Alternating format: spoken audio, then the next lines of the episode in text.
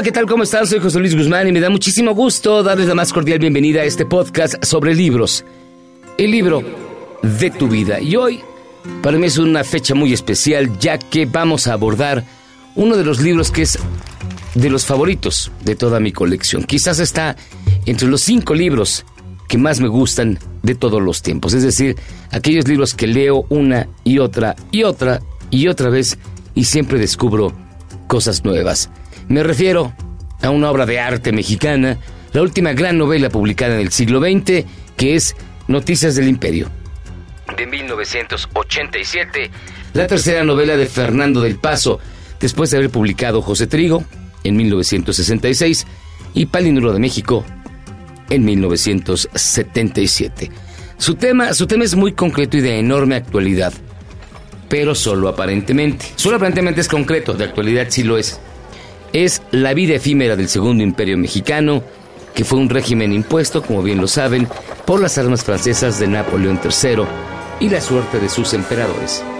Maximiliano de Habsburgo, fusilado en 1867 en Querétaro, y su esposa, Carlota de Bélgica, quien le sobrevivió durante 60 años, loca y recluida en diversos castillos europeos antes de morir en Bélgica en 1927.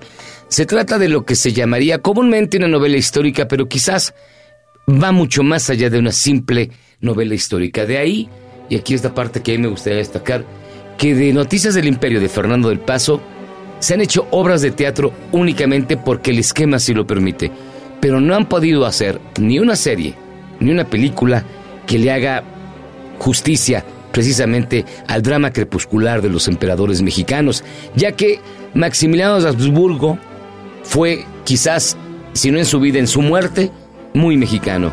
Y Carlota de Bélgica fue, cuando menos en su locura, muy mexicana. Así que yo creo, y también lo cree Fernando del Paso, México les debe algo más a estos dos pobres monarcas que llegaron a México y de aquí la vida se les cambió para siempre. Ahora bien, en manos de, de Fernando del Paso, la novela lleva hasta las últimas consecuencias eh, la función genuina de una novela histórica, es decir, tomar todos los hábitos de un monumento literario que se plantea como objetivo agotar la totalidad de los sentidos del evento histórico tematizado. Esto en español significa que tiene que tratar todos los temas, todos los tópicos, todo lo que se refiera a ese periodo y en esta gigantesca obra Fernando del Paso lo logra.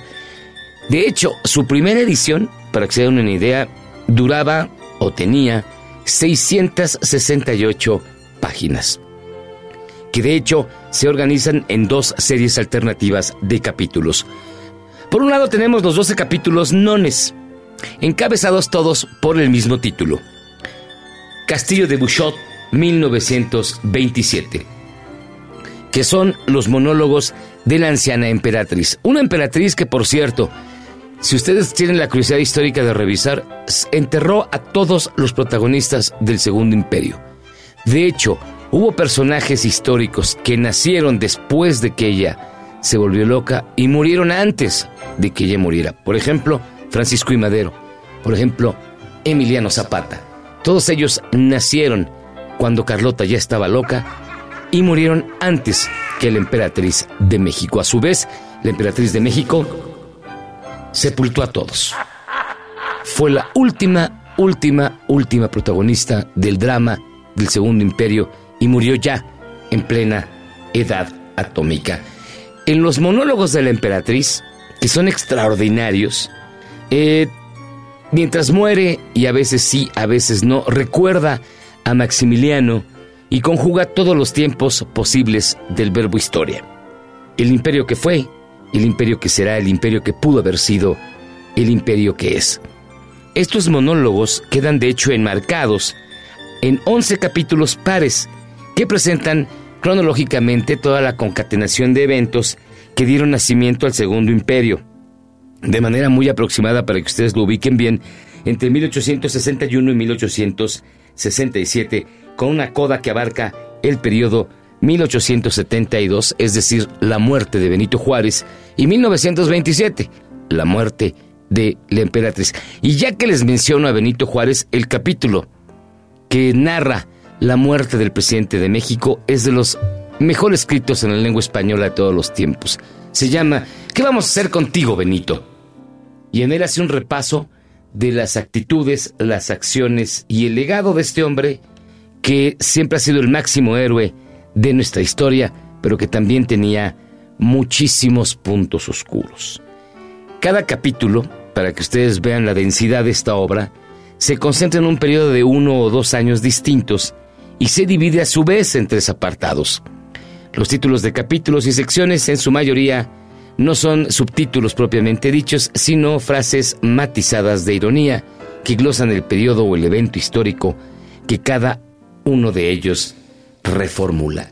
Una sentencia de muerte en forma firmada por el propio Maximiliano. Palacio Imperial de México, 5 de febrero de 1867. Mi querido general Miramón, os recomiendo muy particularmente que si lográis apoderaros de don Benito Juárez, don Sebastián Lerdo de Tejada, don José María Iglesias, don Luis García y del general don Miguel Negrete, por lo menos se nos trata con respeto. Ya me lo dirá usted al terminar. Don Miguel Negrete, les hagáis juzgar y condenar por un consejo de guerra conforme a la ley del 4 de noviembre último, actualmente en vigor. Pero la sentencia no se ejecutará antes de haber recibido vuestra aprobación. Al efecto, nos enviaréis inmediatamente una copia de ella. Recomendamos que procuréis a los prisioneros un trato conforme a lo que exige la humanidad, sin omitir por eso las precauciones necesarias para impedir una evasión. Desearíamos igualmente que se observe la misma conducta con todos los funcionarios civiles o eclesiásticos que se hallen con los disidentes y o bien con las armas en la mano. Estas medidas son de la más grande importancia y contamos con vuestro patriotismo y lealtad para ejecutarlas de manera exacta y eficaz. Vuestro aficionado, Maximiliano. Ya están ustedes informados de las intenciones del archiduque.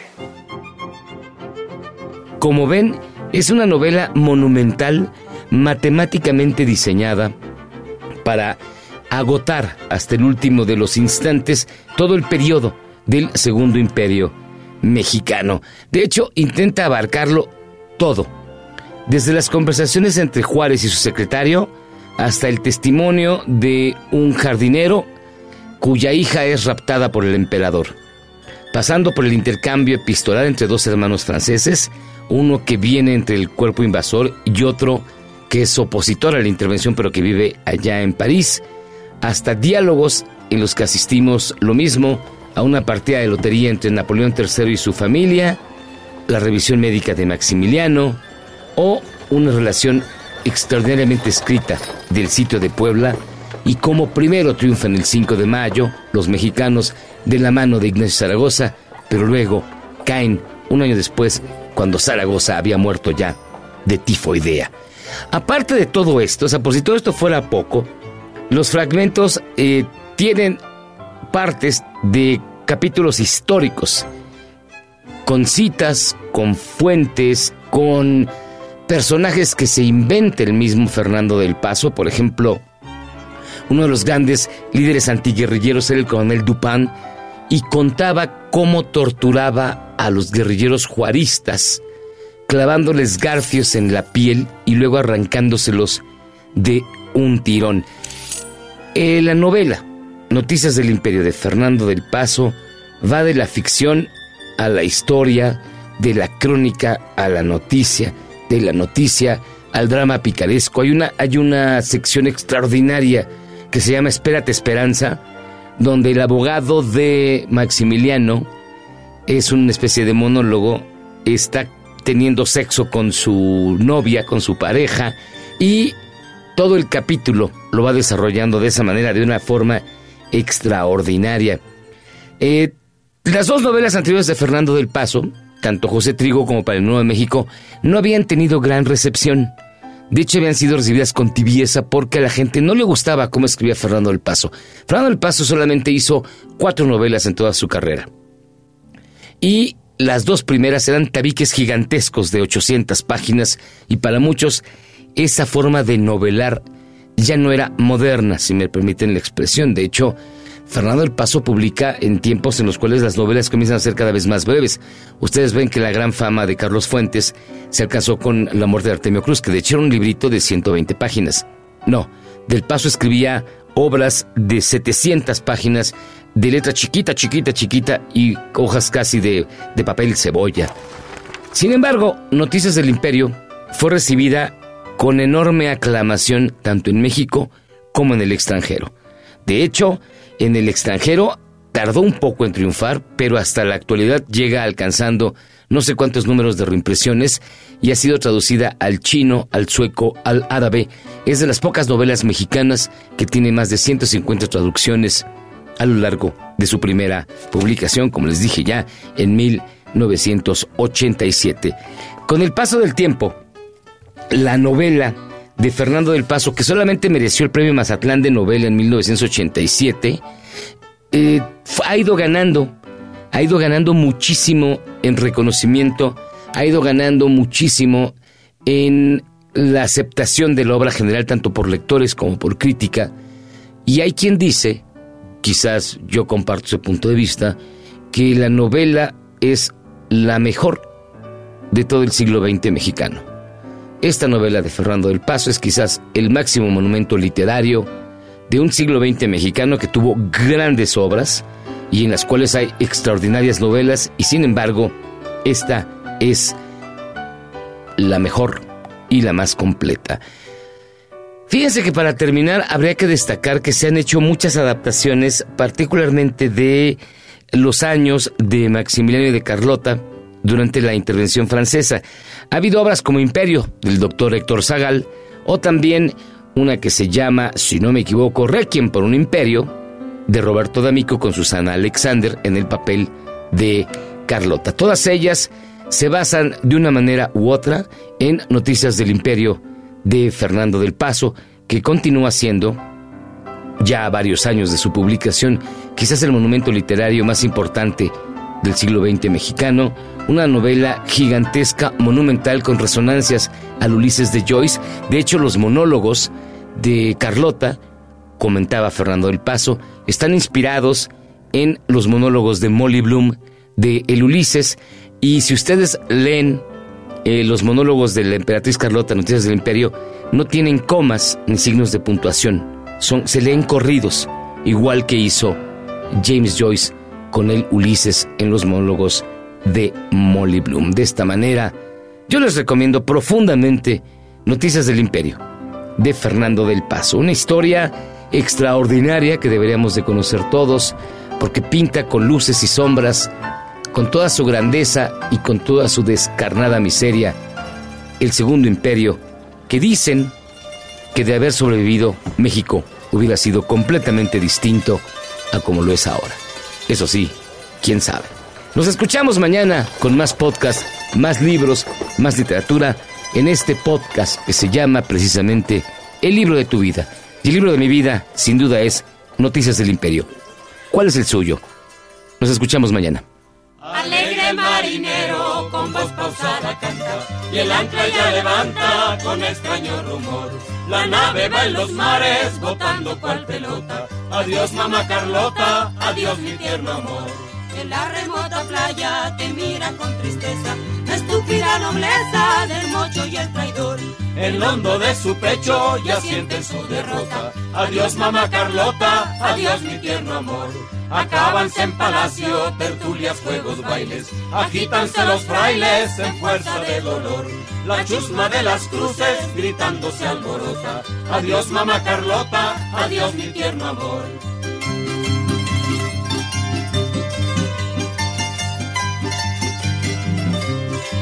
Murmuran sordamente los tristes chambelanes, lloran los capellanes y las damas de honor. El triste chucho hermosa cantan con lira rota. Adiós mamá Carlota, adiós mi tierno amor. En tanto los chinacos ya cantan la victoria, guardando tu memoria sin miedo ni rencor. Dicen mientras el viento tu embarcación azota. Adiós mamá Carlota, adiós mi tierno amor. Adiós mamá Carlota, adiós mi tierno amor.